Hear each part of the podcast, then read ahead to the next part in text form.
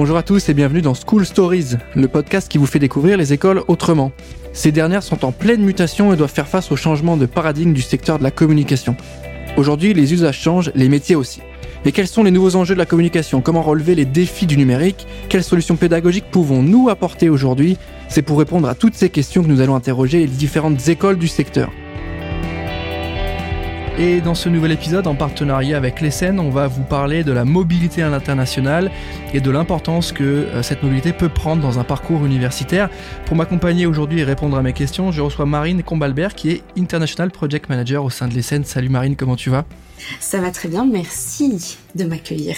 Je suis ravi de t'avoir avec nous aujourd'hui. Comme je l'ai dit, on va parler de mobilité internationale. Tu vas nous raconter un petit peu les cursus proposés, l'offre de formation, les avantages dans un CV et surtout, est-ce que c'est accessible à tout le monde? Pour commencer, si tu le veux bien, est-ce que tu peux nous présenter globalement la proposition de valeur de l'ESN en termes d'accompagnement et en termes de parcours à l'étranger? Comment vous encouragez? Qu'est-ce que vous faites au sein de l'école? Alors nous, au sein de l'école, euh, donc de l'ESSEN, on, propose à nos étudiants de partir deux mois à l'étranger chaque année. Mhm. Donc euh, de la première à la cinquième année, nos étudiants ils vont partir deux mois à l'étranger, donc dans des destinations qui sont euh, bien évidemment prédéfinies en amont, dont on parlera un petit peu plus tard. L'idée, c'est d'encourager ces départs pour deux raisons. La première, c'est acquérir une expertise métier, parce que dans chaque pays, ils vont voir un programme qui est hyper spécifique, avec des compétences métiers qu'ils vont acquérir, qui seront vraiment spécifiques à la région dans laquelle ils vont se trouver.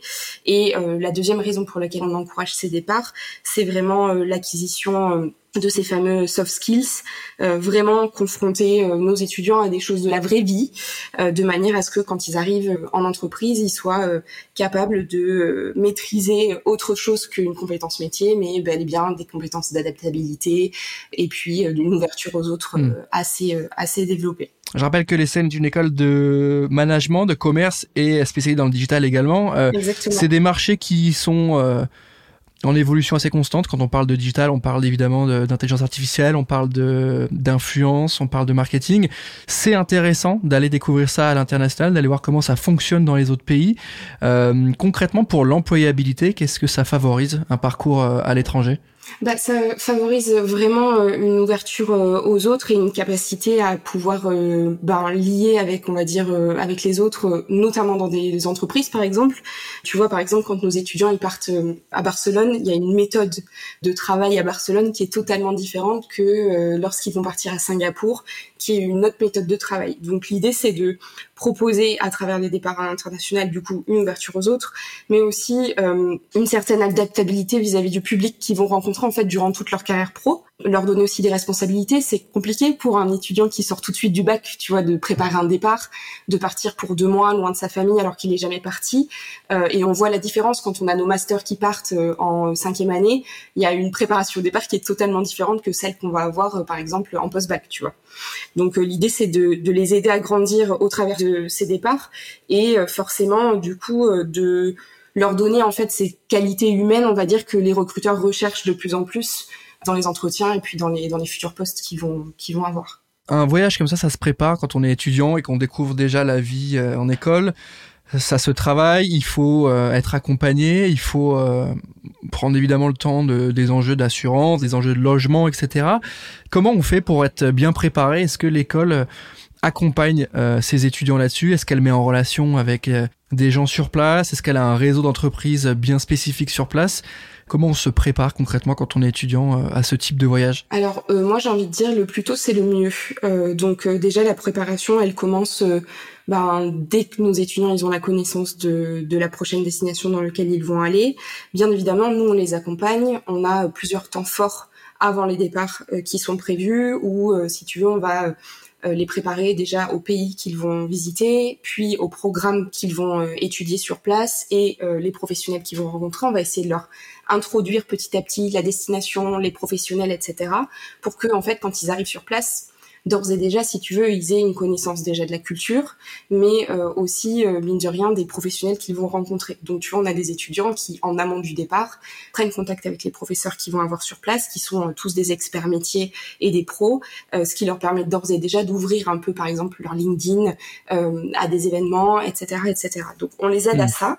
Après, on leur donne accès aussi, d'autant plus dans cette période post-Covid, si tu veux, un annuaire des anciens L'idée, c'est de leur donner les contacts de où sont allés les étudiants de l'année d'avant, pour les logements, euh, pour les gros événements qu'il peut avoir autour du digital par exemple. Euh, l'idée c'est de leur ouvrir un petit peu cet annuaire-là, les faire aussi échanger les uns avec les autres. Euh, une, un première année qui échange avec un deuxième ou troisième année, tu vois, qui est mmh. déjà parti, mmh. ça les rassure et puis surtout ça leur permet de pas faire les mêmes erreurs que certains ont pu faire, tu vois, par exemple sur les choix de logement ou sur les quartiers à éviter, etc. Mmh. Donc on essaie de favoriser cet échange-là avant le départ, nous en aidant à l'ouverture de notre réseau, mais aussi euh, au sein de nos écoles, si tu veux, en essayant de créer un petit peu de, dynamisme et d'échange entre eux. Aujourd'hui, les, propositions de valeur que vous avez en termes de cursus, euh, ça se trouve surtout sur votre master avec euh, trois parcours différents. J'ai noté data marketing et analyse, parcours digital et creative design et parcours business digital stratégie. Est-ce qu'il y a des endroits plus à même d'être intéressants pour tel ou tel cursus? Est-ce que euh, peut-être que euh, je vois les partenariats à l'étranger, peut-être que Barcelone a un côté peut-être plus artistique, donc pour le parcours design c'est plus intéressant. Singapour pour le côté peut-être plus data. Euh, je, je sais pas. Est-ce qu'il y a des spécialités par par région, par pays? Exactement. Euh, alors en première année, nos étudiants partaient à Dublin. Donc déjà là, on est sur une première introduction au GAFA. On est vraiment sur un parcours, si tu veux, vraiment d'introduction assez grand du digital pour que déjà ils comprennent un petit peu l'écosystème euh, un petit peu digital global dans lequel ils vont venir travailler. À Barcelone, on est effectivement sur un petit peu plus du design autour aussi euh, de, du e-commerce, euh, où là, pour le coup, on a vraiment des experts métiers qui sont autour donc de cette proposition-là. Ensuite, ils vont partir en troisième année au Canada. Ils choisissent entre Toronto et Montréal. Là, on a un vrai parcours qui est axé gamification. Donc, l'idée, c'est qu'on est sur euh, des capitales mondiales du jeu vidéo et du jeu. Et là, l'idée, c'est de leur faire comprendre comment est-ce qu'on peut allier justement jeu et marketing, jeu et digital pour pouvoir aider à vendre. En quatrième année, ils partent en Asie. Donc là, on est vraiment sur euh, déjà un, dépaysement euh, culturel parce qu'on travaille pas du tout pareil en Europe qu'en Asie. Mais au travers donc du, départ à Singapour, ils vont effectivement voir de la data, voir comment est-ce qu'on travaille au sein des stratégies mobile marketing. Tu vois, il y a 75% du trafic euh, en ligne en Asie qui est fait sur mobile. Donc déjà, il y a un réel enjeu, si tu veux, comprendre comment ce marché il fonctionne pour pouvoir potentiellement demain, si tu veux, y travailler. Et le dernier départ qu'on propose, c'est un départ aux États-Unis, donc à San Francisco, qui est un petit peu notre programme phare, où là, pour le coup, on est vraiment sur euh, euh, un programme autour du startup management, où euh, euh, l'idée, ça sera vraiment de les aider à comprendre comment est-ce que on fait pour monter une start-up, comment est-ce qu'on fait pour le financement.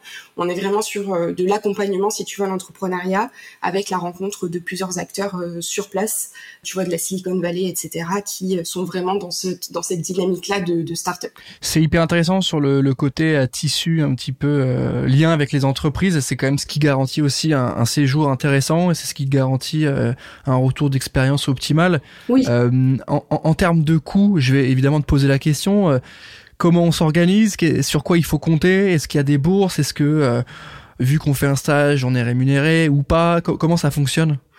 Alors, euh, tu vois, comme tu me posais la question de préparation au départ, est-ce qu'on les accompagnait? La meilleure réponse sur le coût, c'est la planification. La planification de ces départs. Bien évidemment, chaque destination a un coût et euh, tu prévois pas le même budget quand tu pars à Barcelone pendant deux mois mm. que quand tu pars à San Francisco pendant deux mois. Tu vois, on est vraiment déjà sur des échelles de valeur et de et de vie qui sont pas du tout les mêmes.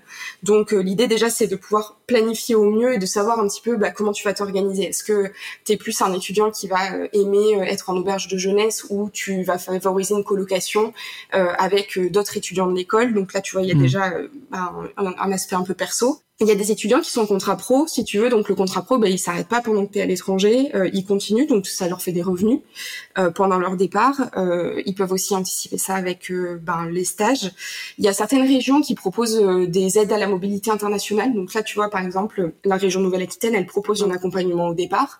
Donc c'est pas le cas de toutes les régions, mais mais, mais selon là où, où tu es basé, tu peux aussi faire cette demande-là auprès de la région. On a des étudiants qui font le choix aussi de faire des jobs étudiants, tu vois, pendant les vacances euh, de manière à ce que euh, ils puissent euh, aider au financement de leur départ et également si tu veux certains qui se mettent en freelance en parallèle de leur stage etc pour mmh. essayer de développer un petit peu ben leur réseau mais également faire un petit peu d'argent de manière à pouvoir financer ces, ces départs Donc ça, c'est différentes options. J'ai une question qui va dans le sens de ce qu'on se raconte sur le, le frais des universités à l'étranger. On sait que euh, certaines écoles, certaines euh, universités, notamment aux USA, sont particulièrement coûteuses et onéreuses. Exactement. Comment ça marche? Est-ce qu'il y a une prise en charge de votre côté? Euh, Est-ce qu'on paye les mêmes frais qu'un qu'un natif américain ou est-ce qu'on a un avantage? Alors, bah, c'est tout l'enjeu en fait de partir avec nous, c'est qu'en fait, on est auteur de nos propres programmes.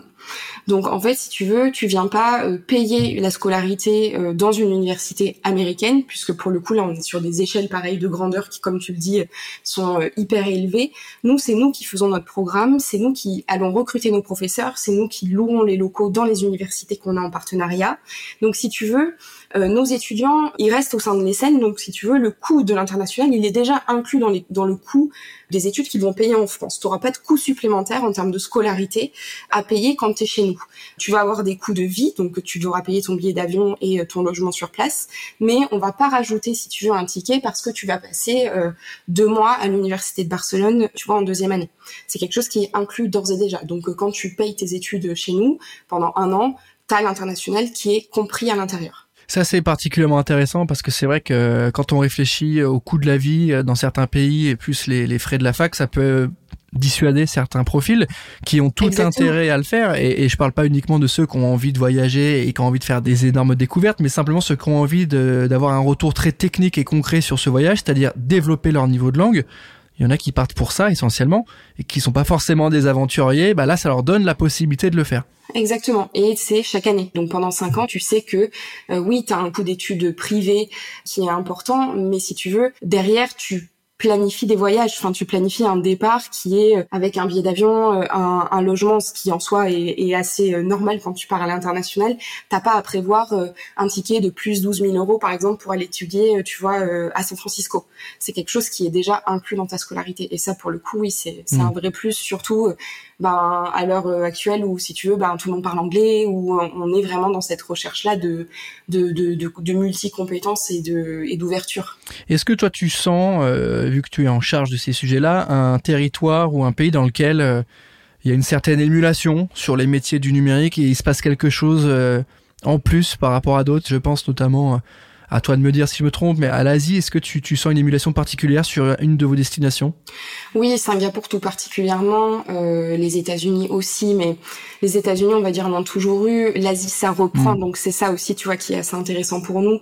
Euh, là, on est en période de post-Covid, donc c'est quand même un, un moment particulier c'est hyper intéressant de partir dans ces euh, destinations-là parce que ils travaillent pas comme nous et ils ont un usage, un usage du digital, si tu veux, qui est euh, hyper inné, qui est euh, hyper poussé aussi, avec des expertises, tu vois, tu le disais tout à l'heure, au niveau de la data, au niveau du mobile, qui sont super développés. Et là, pour le coup, c'est des compétences quand tu les ramènes en Europe qui sont super intéressantes pour mm. pour le marché français ou pour le marché européen. Ouais, j'ai l'impression qu'il y a une relation aux, sciences dures, mathématiques, statistiques, un peu plus développée ou un peu plus ancrée en Asie, ce qui fait que concrètement, c'est une expertise et c'est une compétence technique qui vaut, euh, on peut le dire, hein, de l'or quand tu reviens en France. Exactement. Sur des métiers de data scientist, data analyst, que c'est des métiers auxquels vous vous formez chez vous? Exactement. Et, euh, et tu vois, au niveau de, de ces de ces métiers-là, euh, je, je, fais un parallèle. Tu vois, par exemple à San Francisco, on en parlait tout à l'heure. San Francisco, euh, qui est connu comme étant le cœur de la Silicon Valley, le cœur de l'entrepreneuriat digital, avec toutes les grosses entreprises, etc., est en train de nous apprendre aussi comment est-ce que au sein de ces grandes entreprises on travaille euh, en distanciel, comment est-ce qu'ils ont fait usage du télétravail, comment est-ce qu'ils travaillent maintenant que le digital est devenu non pas juste euh, leur métier mais également un moyen si tu veux de d'épanouissement euh, personnel par justement la, la, distanciation du travail etc. Et du coup c'est pas mal parce qu'on est vraiment sur des, des territoires où on est à la naissance de certaines nouvelles compétences en Asie par des compétences très scientifiques, tu vois, la data, etc., avec ces nouveaux métiers qui sont en train de, de fleurir et qui vont arriver euh, bientôt euh, en Europe, et aussi par exemple aux États-Unis où on apprend vraiment cette responsabilité, cette façon de travailler qui est nouvelle et si tu veux auquel nous on est en train encore de s'adapter, alors que eux c'est vraiment quelque chose qui est inné chez eux. Merci pour ton retour, ça, nous touche particulièrement parce que c'est aussi fait pour ça ce podcast Cool Story, c'est d'apprendre un petit peu plus sur les formations et dans notre cadre aujourd'hui sur les formations à l'étranger ou les cursus à l'étranger, les parcours à l'étranger un étudiant qui a envie de partir euh, l'année prochaine euh, sur un séjour à l'international, Est-ce qu'on a un conseil à lui donner en termes de préparation, en termes d'état d'esprit, en termes de projection, s'il y a peut-être des craintes qui arrivent, ou simplement quelqu'un qui n'est pas sensibilisé au fait de découvrir une nouvelle langue? Est-ce que il y a un gros conseil à donner? Euh, le conseil, c'est d'avoir envie de partir. Tu vois, moi, je dis toujours à mes étudiants que là, ils vont partir, si tu veux, dans pour vivre une aventure humaine. Donc, faut pas partir pour partir. Faut partir parce que tu as envie de partir, tu as envie de découvrir. Euh, si déjà tu es curieux, tu as fait, euh, on va dire, 75%, on va dire, du, du chemin. Tu vois, on est tous face à plein d'inconnus par rapport au monde de demain. Le fait déjà de partir à l'international chaque année, d'être confronté euh, à l'inconnu chaque année au sein de ton cursus scolaire qui est assez cadré, c'est déjà en fait te garantir une espèce d'adaptabilité face à l'inconnu. Et comme tu y es confronté plusieurs fois, tu vas être plus à l'aise avec ça. Ensuite, mon conseil pour tous nos étudiants, je redis, tu vois, c'est le mot préparation. On t'aide pour te préparer, mais il y a aussi, si tu veux, une préparation perso qui est hyper importante. Typiquement, nous, on leur donne des, des, contacts au sein de réseaux français. Tu vois, on fait beaucoup de partenariats avec la French Tech, beaucoup de partenariats avec les différentes CCI. Je leur donne les contacts des personnes qu'ils vont rencontrer euh, en amont de leur départ à l'étranger. Donc déjà, tu vois, c'est déjà une première chose, c'est d'aller prendre contact avec ces gens-là, de dégrossir un petit peu le sujet, de te présenter pour que quand tu arrives sur place, déjà, tu sois pas un inconnu, tu sois quelqu'un qui s'attend à rencontrer. Et puis mon dernier conseil, si je pouvais en donner un, c'est euh, ne pas hésiter à, quand tu es sur place, à t'immerger vraiment euh, dans la culture et dans les différents que tu vas rencontrer au travers de soirées networking par exemple. Tu hmm. vois, à San Francisco, il y a plein de soirées de pitch euh, de start-up. Ben même si tu aucune start-up à pitcher, ben aller dans ces soirées de pitch, c'est rencontrer des gens, c'est euh, t'ouvrir aussi euh, à une culture qui est totalement différente. À Singapour, c'est pareil. Il y a plein, plein, plein de réseaux. Il y a un gros réseau d'expats à Singapour euh, qui est hyper ouvert. Montréal et Toronto, je t'en parle même pas parce que le réseau francophone là-bas, c'est un réseau qui est super friendly et qui est hyper ouvert aussi. Donc vraiment, si je pouvais résumer, c'est vraiment préparation, ne pas avoir peur de, euh, de, de s'ouvrir aux autres, parce que ben même si on est timide, etc., petit à petit, ça va te permettre de t'adapter au mieux et de te sentir un peu plus à l'aise. Et après, quand tu es sur place, d'aller t'immerger vraiment, de sortir un petit peu de ton école en fait, et de et d'aller rencontrer des nouvelles personnes. Tu as fait un séjour à l'étranger, toi, dans le cadre de tes études? Ouais, moi, pour la petite histoire, je suis une ancienne euh, étudiante de l'ESSEN, donc je suis partie. Euh, ah oui, donc ambassadrice principale. Exactement. Donc si tu veux, moi j'ai j'ai le le, discours de l'organisatrice, mais aussi de celle qui l'a vécu. Et euh, tu vois, je suis partie sur les premières fois en, en justement en, faisant pas forcément ce que je prône maintenant, en ayant un petit peu peur, tu vois, de me mélanger, etc. Et euh, j'ai vraiment senti un changement quand tu vois, je suis partie à Singapour pendant deux mois et que je me suis ouverte au réseau euh, français, au réseau digital sur place. J'ai pu me faire euh, énormément de contacts euh, sur place. San Francisco, pareil, parce que il y a un réseau autour du, du de la startup et du digital que moi j'ai adoré. Justement, je te parlais des soirées pitch, tu vois, c'est des soirées pour le coup où j'allais et je rencontrais plein plein de gens là-bas. Donc euh, c'était difficile parce que ben t'es pas forcément à l'aise avec ça, tu vois, de, de pouvoir, euh, tu connais personne, t'arrives dans une soirée, euh, ça parle en anglais partout, tu sais pas trop où te mettre parce que t'es étudiant, mais tu vois c'est encore des gens avec qui je discute aujourd'hui dans le cadre des départs de mes étudiants maintenant, alors qu'on est six ans plus tard. Donc c'est des réseaux qui sont précieux et qui m'aident dans tous les cas dans mon travail, tu hmm. vois, au quotidien. Donc réseautage, confiance en soi, développement de la maîtrise de la langue et compétences plutôt euh, humaines, soft skills. Voilà un petit peu le résumé de l'intérêt d'aller faire un parcours à l'étranger dans le cadre de ses études au sein de l'ESSEN, c'est ça? Exactement. S'ouvrir aux autres, euh, partir parce que parce que ça nous apporte certes quelque chose euh, du point de vue de l'école, parce que oui, tu vas apprendre des choses au sein de ces programmes au niveau pro qui vont être utiles, mais au-delà de ça, ça va t'apporter des compétences humaines qui vont être cruciales dans ta vie future et pas seulement euh, au travers de ton, de ton travail. Donc, euh, ouais, hyper Parfait. important international. Écoute Marine, c'est hyper complet. Merci pour toutes tes infos. Euh, on arrive à la fin de cet épisode. Merci à toi déjà d'avoir pris le temps de répondre à toutes mes questions. Merci. Merci pour toutes ces infos. N'hésitez pas, évidemment, pour ceux qui nous écoutent, je le rappelle, à aller visiter le site de l'ESSEN, à aller regarder la page dédiée de l'ESSEN sur J'ai un pote dans la com où on présente toutes les infos, les différentes formations, les cursus, les options, euh, les parcours à l'étranger. C'est important pour le choix de son école. Euh, prenez le temps Prenez le temps de regarder, prenez le temps de découvrir, prenez le temps de prendre des notes et n'hésitez pas à les appeler si vous avez des questions à poser. Évidemment, Marine sera à dispo pour vous répondre. Avec grand plaisir. Merci encore à toi. Merci d'avoir pris le temps de répondre. Merci à tous de nous avoir écoutés. Moi, je vous dis à très bientôt.